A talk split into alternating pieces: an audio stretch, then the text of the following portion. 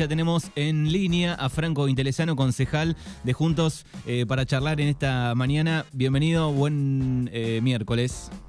Hola Manu, ¿qué tal? Buen día, un gusto charlar con vos y llegar a toda la audiencia. Bueno, motivo del llamado tiene que ver con varios temas. Eh, el principal, creo yo, tiene que ver con la recorrida en la zona de Facundo Manes, que hizo Pigüé, un poco la sexta, estuvo en Bahía Blanca, ¿no? Sí, así es. El día lunes estuvo acá recorriendo la, zona, estuvo por Bahía Blanca, por Punta Alta, estuvo también en Torkins y cerró a la tardecita con, una actividad en, en Candidato de, o posible candidato, ¿no? De la UCR a presidente, digo, también está Morales, ¿no? Sí, sí, sí, dentro del radicalismo tenemos dos precandidatos a presidentes, dos, este, figuras de, de reconocimiento nacional que se posicionan. Uno es Facundo Manes, con quien estuvo también en la lista, ¿no es cierto?, para diputado nacional en el 2021, y por otro lado es el gobernador de Jujuy, Gerardo Morales.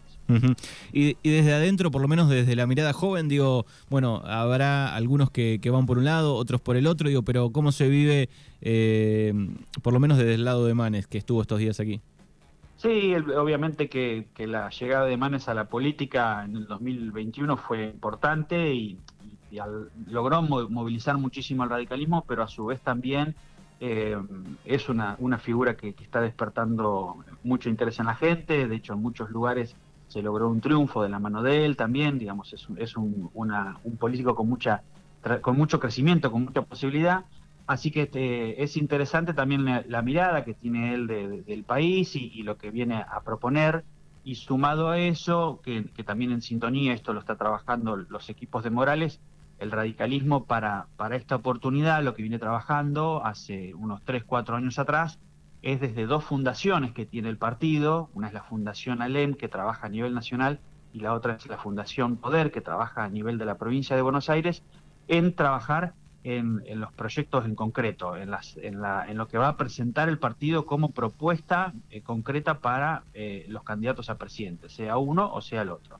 Y lo que yo creo interesante y creo que, también es, para destacar es que eh, estas fundaciones han trabajado con, personal eh, capacitado y con gente con experiencia en los distintos rubros de todo, lo, de todo el rincón del país. Yo para darte un ejemplo, nosotros en Darregueira y en el Distrito de Pocán tenemos gente que está relacionada con el tema discapacidad y con el tema salud, que estuvo participando durante estos 3, 4 años de manera desinteresada y gratuita en estas actividades y en estos, en estos proyectos donde se va trabajando lo finito en la propuesta que va a hacer el partido para eh, la campaña electoral. Eh, entre sus palabras, digo, de estos días en diferentes medios, eh, Facundo Manes dijo que Juntos por el Cambio no debe crecer hacia la derecha, debe crecer hacia el centro popular y el radicalismo debe ser clave, ¿no? Para hablarle a los jóvenes. Digo, eh, eh, eso lo ven bien, el grupo, digo, eh, no quiere que, se vaya para la derecha, ¿no? Sí, aparte hay que partir de eso totalmente de entrada, pero además hay que partir de la base de que lo, lo vivimos todos en estos últimos años y creo que la pandemia también acrecentó esta situación de crisis que hay entre la política y la gente.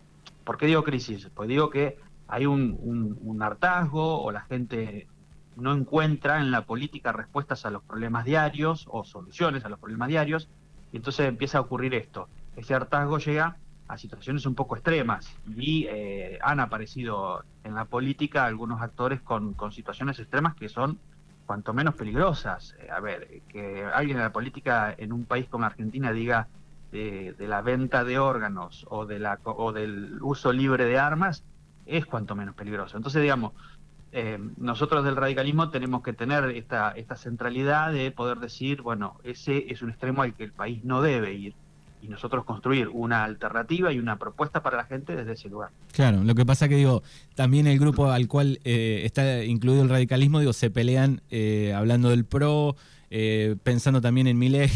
Eh, bueno, a ver quién está más todavía a la derecha, o Patricia Bullrich, ¿no? Digo, Existe ese problema, digo, pero el radicalismo también está ahí adentro. No, no, seguro, seguro. Y aparte, lo que claramente está pasando hoy por hoy, en, esta pre-campaña, si se quiere, es que están todos tratando de captar esos votos también. Este sector que te digo tan enojado, que se ha ido volcando, si se quiere, a la extrema derecha, ¿no es cierto? Entonces, van todos ahí tratando de, eh, de, convencer y atraer ese voto porque eh, los números que, se manejan en todas las encuestas son muy finitos y bueno, es, es, momento de tratar de, de, captar a la gente. Se empiezan a, a, trabajar ya, digo, con, con, relación a algunas encuestas, las primeras que, que hay, que hay que tomarlas con pinza también. Sí, sí, sí, sí, por supuesto, sí. Sí, aparte eh, realmente por ahí lo que termina ocurriendo, que tampoco está bueno, es que eh, se centra mucho la, información política en eso, perdón, y no en, lo que es la gestión y el día a día, ¿no es cierto? Porque para eh, la campaña falta mucho, los que estamos con responsabilidades de gestión tenemos que estar enfocados en, los problemas del día a día, y bueno, y ya te digo, recién dentro de tres meses, dos meses y pico creo que son, los cierres de lista, entonces falta muchísimo. Vos que estás cercano a él, digo, todavía no, no tiene definido Facundo Castelli, el intendente, digo, eh, ¿qué va a hacer? No, no, no, no, para nada. Y es más, em, no, es, no es un tema que, que, sea del día a día nuestro, ¿viste? Em, lo que nos pasa todos los días es en, la gestión estar con, con los, los, temas urgentes del distrito y, y, a ver, eh, vamos siguiendo también cómo se van armando y cómo se van posicionando los distintos espacios políticos, porque obviamente que es parte de, de, la, de la actividad del día a día, pero no es algo que, ya estemos este, con la cabeza en eso y definiendo, ¿cierto? Te iba a preguntar, digo, eh, ¿cómo analizás o cómo ves vos en lo, personal, digo, eh, eh, un tema tan sensible como fue el, 24, ¿no? El, pasado viernes, digo, donde, bueno, se ven mensajes muy duros, ¿no? Desde, desde la derecha. Sí, sí, sí, completamente. Mira, yo creo que, nos hemos acostumbrado como sociedad en vivir en grieta constante, ¿no es cierto? Y, ese también es un motivo de grieta para la Argentina, porque sigue habiendo sectores de la sociedad que tienen un punto de vista eh, muy radicalizado, si se quiere, eh, y, entonces eso va, a seguir estando.